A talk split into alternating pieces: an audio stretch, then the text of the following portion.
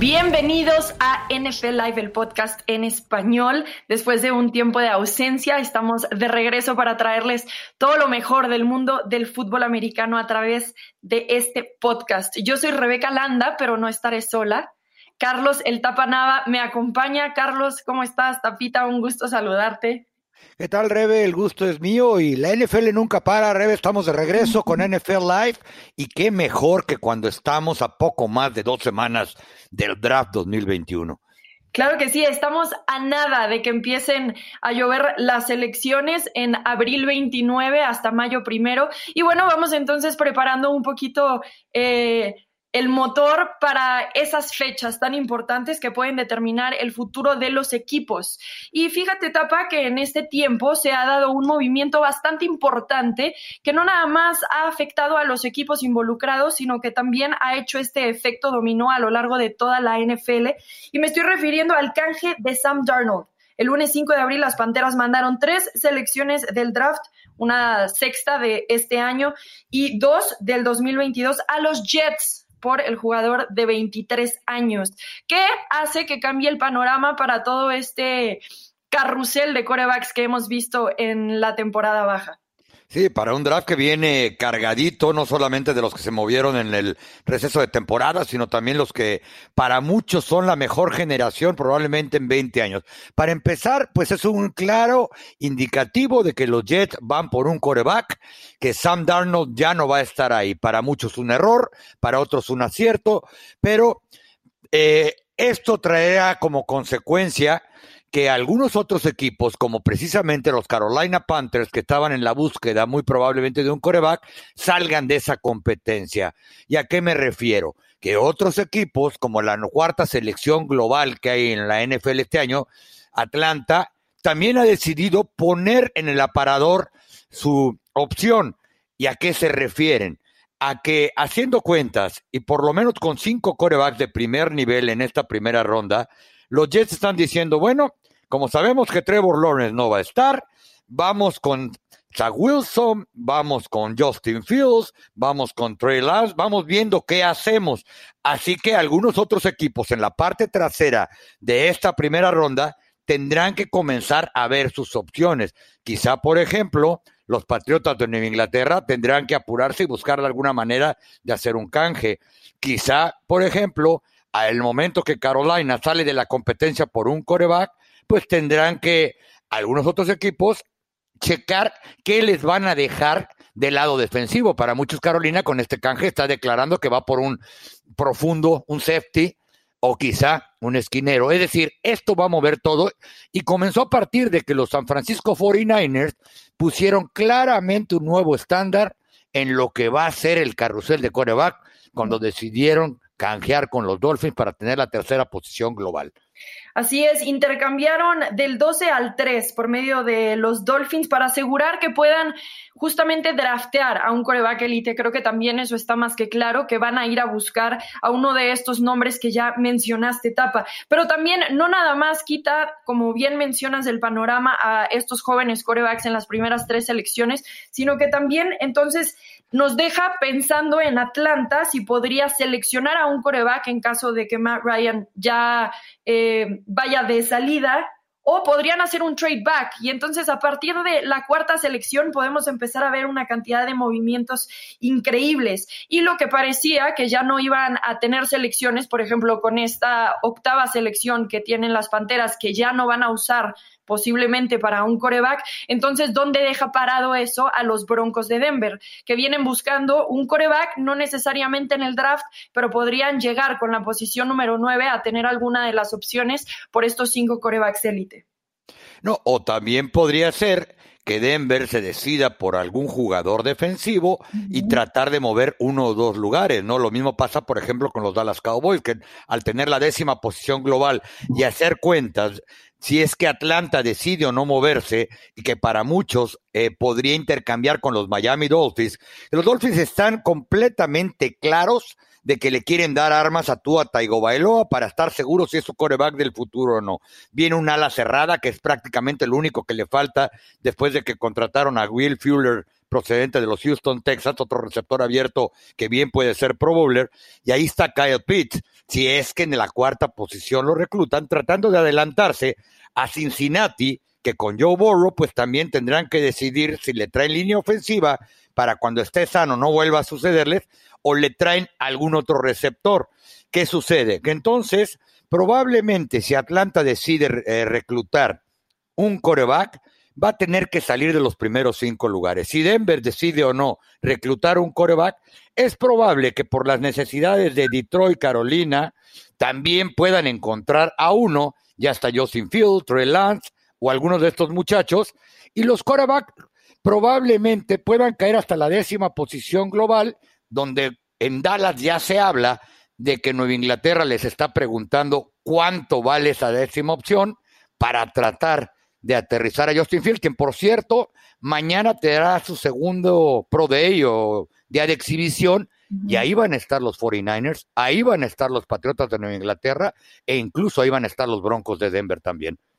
Sí, y otros de los equipos tapa que podrían estar interesados también en bajar en el draft y que podrían canjear, por ejemplo, con Detroit, con Carolina, con Denver en caso de que no quisieran a un coreback, son además de los Patriotas de Nueva Inglaterra, los Washington Red, eh, el Washington Football Team y además los Chicago Bears que están en la posición 19 y 20 respectivamente. Ellos podrían entonces tratar de estar en esas 10 primeras selecciones. Sería una locura, Tapa, ¿no? Ver a este, esta calidad de corebacks llegar tan lejos de en esta primera ronda o incluso fuera de los primeros 10 eh, selecciones.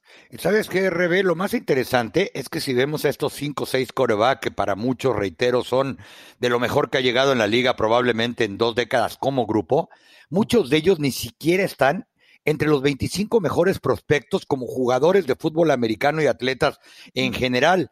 Por ejemplo, hay tackles ofensivos como Slater, que viene de Oregon, Micah Parsons, el linebacker de Penn State, que están considerados mucho mejores prospectos en general, que ni siquiera jugaron la temporada pasada pretextando el asunto del COVID para tratar de llegar sanos a este draft, y que al final del día van a tener que conformarse con salir de las primeras 10 opciones globales, porque los equipos en la NFL cada vez pagan más y mejor por un coreback, sea novato o veterano. Patrick Surtain también creo que entraría en esa categoría que acabas de mencionar de jugadores élite que están fuera de los corebacks. Y bueno, Tapa, hablando de corebacks y de este carrusel que ha sido la NFL, había, eh, hubo un momento en esta pretemporada que parecía que todo el mundo del fútbol americano se conmocionaba con la idea de que Deshaun Watson quería salir de los Tejanos de Houston. Y bueno, después de que los equipos estuvieron ofreciendo y luego eh, los Tejanos negándose a canjear al jugador, sale una noticia bastante, ¿cómo le llamaríamos? Llamativa, eh, preocupante acerca del coreback de los Texans, que bueno, es acusado por conducta equivocada en cuestiones sexuales, eh, conducta sexual inapropiada y agresión sexual 22 mujeres hasta el momento han denunciado al coreback y esto también ha hecho que algunas cosas se muevan porque entonces los, las Panteras de Carolina que estaban buscando a Deshaun Watson, ¿dónde quedan paradas ya con la idea de Sam Darnold? Podemos afirmar entonces que se van a ir o por un coreback en el draft, definitivamente no, o que Sam Darnold es la opción a futuro y entonces Deshaun Watson queda de la lista a pesar de lo que pueda pasar eh, con, con las demandas que está enfrentando. Sí, Rebe, la verdad es que es una terrible situación, terrible acusación contra Deshaun Watson, y yo creo que él se tiene que dar por bien servido de que en algún momento no vaya a pisar la cárcel. Creo que en este momento el fútbol americano pasa a un segundo término. ¿Y a qué me refiero? Yo no sé si es culpable o inocente, 22 demandas son muchas, eh, sobre todo cuando la gran mayoría de ellas las maneja el mismo abogado. Pero es un hecho que la NFL está monitoreando de manera clara qué es lo que está sucediendo. Es un hecho que en cualquier momento, si, esto sigue creciendo, podrían ponerlo en la lista de excepción fuera del roster. Yo no creo que sea casualidad que los Houston Texans hayan ya llevado como agente libre a Tyro Taylor, el ex coreback de Los Ángeles la temporada pasada con, con Chargers, porque ellos saben que ya tienen que cubrirse la espalda. Y como bien dices, cuando Deshaun Watson comenzó a pedir un canje de, equipo que eh, no quería pasar la mejor parte de su carrera productiva en un equipo en reconstrucción, que porque no lo tomaron en cuenta con la decisión de nombrar al nuevo gerente general, mucho menos al entrenador, ya muchos también sospechan que es porque lo que quiere es salir de Houston al saber que está por ser demandado, por un lado. Y por otro lado, en este momento, no solo Carolina, no hay un solo equipo que supongamos esté interesado en ver qué quieren en canje, porque es muy probable que Watson va a tener problemas para comenzar la próxima temporada, como el coreback que meta las manos al centro cuando llegue la primera jugada ofensiva de los Texans. Sin duda alguna, y este jugador, más allá de lo que se tarde el proceso legal, va a estar en la lista del comisionado en caso de que no se haga una resolución antes de la temporada. Bien sabemos de aquellos casos en los que la NFL hace su propia investigación, muy aparte de la legal, y llegan a sus propios veredictos acerca de las consecuencias que podrían enfrentar estos jugadores. En ese caso, Tapa, entonces, ¿qué es lo que tienen que hacer los Tejanos de Houston? Porque por un lado tienen que pagarle un sueldo a, Deshaun Watson incluso si acaba en la lista del comisionado. Serían 10 millones para el coreback en esta temporada. Y bueno, como bien mencionas, ya trajeron a Tyler Taylor. ¿Cuál es el siguiente paso entonces ahora para el equipo de Houston? Supongo que Houston está trabajando de manera cercana a la NFL, a los abogados de Watson, e incluso hablando con el abogado que está metiendo la mayor parte de las demandas contra él. ¿A qué me refiero? El año pasado firmaron un contrato garantizado prácticamente en el 80% en bonos de firma por 156 millones de dólares y cuatro temporadas. Eh, en cada contrato de esa naturaleza hay cláusulas donde hablan sobre conducta en detrimento del equipo. Si Deshaun Watson no puede jugar, y no me refiero a que esté en la lista de inactivos, en la eh, excepción del comisionado, como te mencionaba hace un rato, sino en general, y ya no hablemos de cárcel, prácticamente le van a quitar absolutamente todo por un lado. Por otro lado, la vida con Houston tiene que seguir. La temporada va a comenzar el segundo fin de semana de septiembre con o sin Watson y va a ser muy complicado que él pueda estar enfocado en prepararse en el receso de temporada, en tratar de llevar a Houston a un proceso de reconstrucción. Yo creo que en este momento Texas lo que debe hacer es comenzar a planear su temporada con Tyro Taylor como coreback y si Watson está exonerado de todo, será un plus para cuando llegue el momento en septiembre. Ahora, eh, supongamos que Tyler Taylor sí queda como expectativa de titular para los Tejanos de Houston, deberían entonces traer a un coreback como suplente de Tyler Taylor, a un coreback que también posiblemente haya tenido algunos inicios en su temporada, porque sabemos la historia de Tyler Taylor y aunque ha estado bastante tiempo en la liga, no necesariamente ha sido un coreback llamémosle titular. La temporada pasada estaba con los Chargers, acaba lesionándose, Herbert entra y ya nunca le regresan la titularidad. Podremos entonces ver también a los Tejanos de Houston más cerca a la temporada buscando algún coreback veterano que podría funcionar como suplente. Estoy pensando en un nombre por decir algo, Alex Smith. Sin duda, Rebe, tienes toda la razón. Tyro Taylor viene aparte de un año muy complicado con los Chargers. E, este equipo no tiene primera ni segunda ronda porque todavía están pagando las deudas de Bill O'Brien, que prácticamente empeñó la casa para traer a Tony el tackle ofensivo, que pues la verdad no ha correspondido a las expectativas, y sí tendrán que salir a buscar un coreback que haya jugado en la NFL, un coreback que, que entre en el tope salarial de los Texas y un coreback que pueda responderles, aunque por el otro lado, Rebe, como bien sabes, este equipo tiene poco talento, este equipo está en proceso de reconstrucción, no lo han ocultado en ningún momento y por eso era el argumento de varios jugadores, incluyendo a Deshaun Watson, que se querían ir de ahí, como también lo hizo ya J.J. Watt.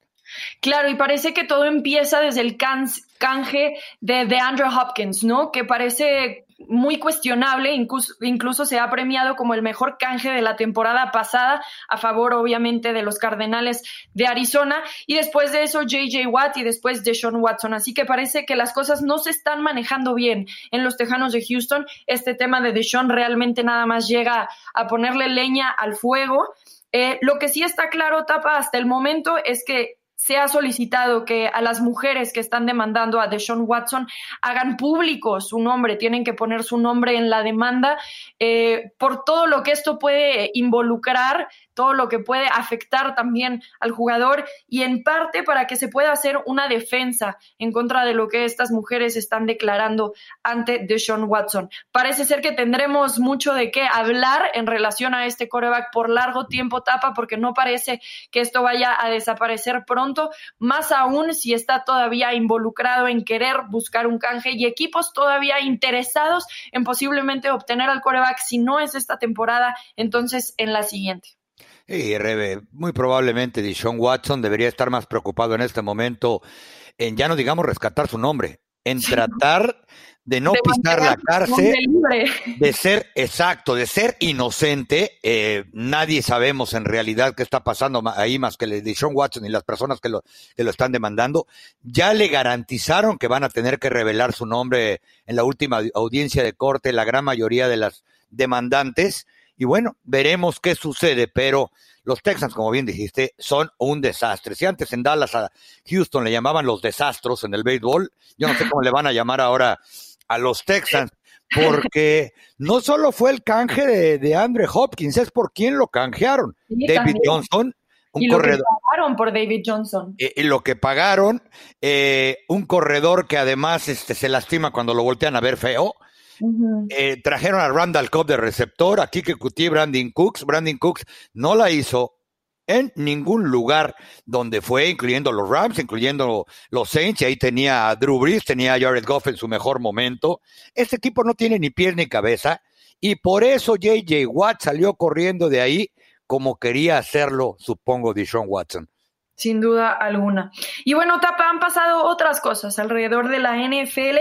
Podemos hablar de la noticia que se dio este lunes pasado. La más destacada es que Julian Edelman decide retirarse de la NFL después de que no pasó su examen físico con los Patriotas de Nueva Inglaterra. Los Patriotas lo cortan. Eh, rescinden su contrato, digamos, y entonces eh, anuncia Julian Edelman unas horas después que ha decidido ya dejar el fútbol americano. La frase diciendo, yo dije que iba a jugar hasta que se me cayeran las llantas y ahora sí, literalmente se me cayeron. El receptor había estado lidiando con una lesión de rodilla que tiene que ver con eh, el hecho de que no pasa su examen físico. Sí, la verdad es que Julian Edelman hizo una carrera excepcional, quizá como siempre fue un jugador discreto, habemos algunos, y me incluyo, que no nos habíamos dado cuenta de todo lo que hizo a lo largo de esos 12 años en la NFL. No es poca cosa el haber sido jugador más valioso de un Super Bowl, que prácticamente le dio la oportunidad de ganar en una remontada épica contra Atlanta a los New England Patriots, en un equipo donde estaba el mejor jugador en la historia de este deporte.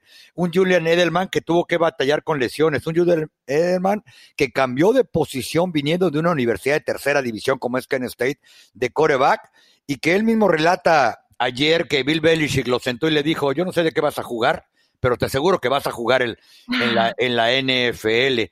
Un, jugador que solamente está atrás del gran Jerry Rice en recepciones en postemporada. Claro, para poder estar ahí tienes que haber jugado con esos 49ers de la época de los principios de los 90, finales de los 80, o tienes que haber jugado con estos Patriotas que van o iban a los playoffs si, de principio a fin cada temporada con un coreback que ha ganado un Super Bowl una temporada sí y una temporada no. Sin duda, su historia es una de esfuerzo y dedicación y ahora se ha enfrentado a esta lesión que acaba ya forzándolo básicamente a que salga del fútbol americano. Pero entonces, ¿qué puede seguir para Julian Edelman? Porque por ahí tapa sí hemos escuchado y, y, no está tan descabellada la idea de que entonces Tom Brady podría salir a reclutarlo como lo hizo con Gronkowski.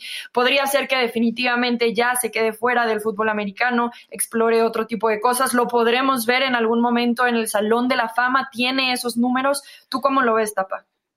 En mi muy particular opinión, creo que el Salón de la Fama se ha devaluado últimamente gracias a las redes sociales. Y no quiero sonar a un anciano decrépito, ni mucho menos, a, la publicidad, a un montón de cosas.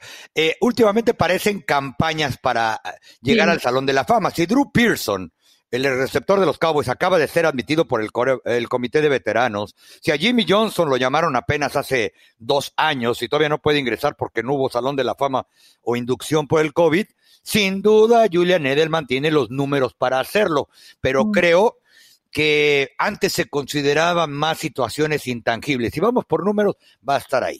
Ahora, lo que tú mencionas es totalmente cierto, ¿eh? Dólares son amores en la NFL y si hace apenas que tres años oíamos a Rob Gronkowski decir, ya me tiene cansado el fútbol, tanta lesión, tanto golpe, yo soy el hombre fiesta, ya me voy. Y nos consta, ¿eh? porque después de una pelea del Canelo Álvarez nos invitó a su fiesta de cumpleaños en Las Vegas. Este, y a la hora que le dijo Brady, vente, como en Clint Eastwood en Los Imperdonables, vamos por la última y nos vamos, ganamos un trofeo más, nos vamos. Y ahí sigue, con un contrato que no puede uno creer de casi 10 millones de dólares al año, ¿por qué Julian Edelman no? Volteó a ver y dijo, tengo a Cam Newton de coreback. ¡Vámonos! Y, me duele una rodilla y cada vez me duele más cuando lo volteo a ver. Un, un añito para recuperarme de los golpes, me sobo ahí con este, todos los productos promocionales para la eterna juventud que anuncia Tom Brady y su esposa. Y el próximo año, pues ya vemos si Brady va a seguir ahí y si no se le ofrece un receptor. Chris Woodin nada más está firmado por una temporada como jugador franquicia. Así que bueno, podríamos esperar muchas cosas de Elman. Sí veo pasando, Tapa, estoy de acuerdo contigo eso de que se dé un año de descanso, que se recupere bien de las rodillas sin prisas y que después, quién sabe, se pueda unir nuevamente a Tom Brady en busca de otro Vince Lombardi. Otras de las noticias destacadas de esta mañana es que el corredor James Conner ha firmado contrato de un año con los Cardenales de Arizona. Así que sale, por supuesto, de los Steelers como agente libre y ahora ha encontrado un equipo. Em, Oye, Rebe, ¿y qué te parece? que Tom Brady le dijo seguramente, porque es que él, aparte de ser el coreback de los Bucaneros Tampa Bay campeón, pues también como que es asistente del gerente general, ¿no?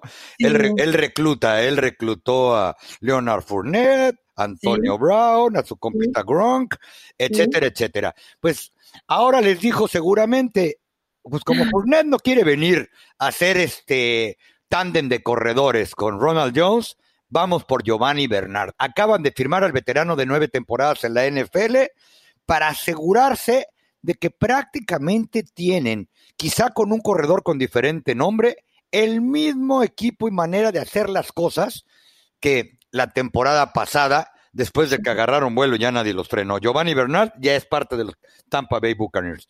Y sí deberíamos de tener miedo de este equipo porque eh, es como mencionas, Tapa, han firmado al, a los 22 titulares de este equipo para la próxima temporada o cerca de ese número, así que podemos esperar prácticamente el mismo equipo, más lo que puedan agregar de talento, porque además sabemos muy bien lo que Tom Brady puede hacer. No nada más funciona como gerente general, sino también como imán. Y todos los jugadores quieren ir a jugar con uno de los grandes del fútbol americano, sabiendo el porcentaje de efectividad que puede tener en victorias y por lo tanto ganando Super Bowls. Sí, este muchacho y todos los productos promocionales que promociona para verse cada año más joven, en realidad ha resultado. Eh, ¿Tú te acuerdas que la primera cuarta parte de la temporada pasada, eh, muchos decían esto fue un fracaso, Brady ya tiene que retirarse? Este muchacho no había tenido receso de temporada, eh, conoció a sus compañeros en persona o a la gran mayoría de ellos el primer día que cruzó la puerta para el campamento de pretemporada. no hubieron juegos de exhibición pues se tardó cuatro semanas y después de haber sido apaleado por los Saints de New Orleans, etcétera, etcétera, en tomar ritmo y un ritmo cada vez mejor. Fue y le dijo a Bruce Arians, oye, yo creo que ya estuvo que me estés echando abajo del autobús como cuando perdieron con New Orleans. Mira, mejor firma Antonio Brown. No, que no quiero. Bueno, pues tú decidirás si quieres seguir trabajando aquí prácticamente, ¿no? Eh, parece que llega y firma autógrafos con sus compañeros y no es que sea un imán, es que los compañeros de él, como bien acabas de mencionar, saben que con Brady su porcentaje de subir sus bonos cuando se vayan de ahí son muchísimo. Si no, pregúntale a Chris Goodwin. Yo no puedo todavía creer que haya firmado a un receptor como Goodwin, que ni siquiera es el número uno de Tampa Bay, con etiqueta de jugador franquicia, ganando el promedio de los cinco mejores salarios que hay en toda la NFL. Sí. Bueno, pero Itapa, ¿no crees que también, además de esto de agarrar ritmo, también como que Tom Brady tiene esta idea de cambiar la cultura de un espacio y parece que eso fue lo más importante, o así lo diría yo, la aportación más importante que tuvo con los Bucaneros, los hizo creer que podían ganar. Y sí, se tardó un poco, pero a la mera hora ahí los tienes ganando el Super Bowl. Tapa, es hora prácticamente de despedirnos, me dio muchísimo gusto poder platicar contigo, aquí vamos a estar Tapa, eh, una vez por semana hablando de lo más destacado de la NFL.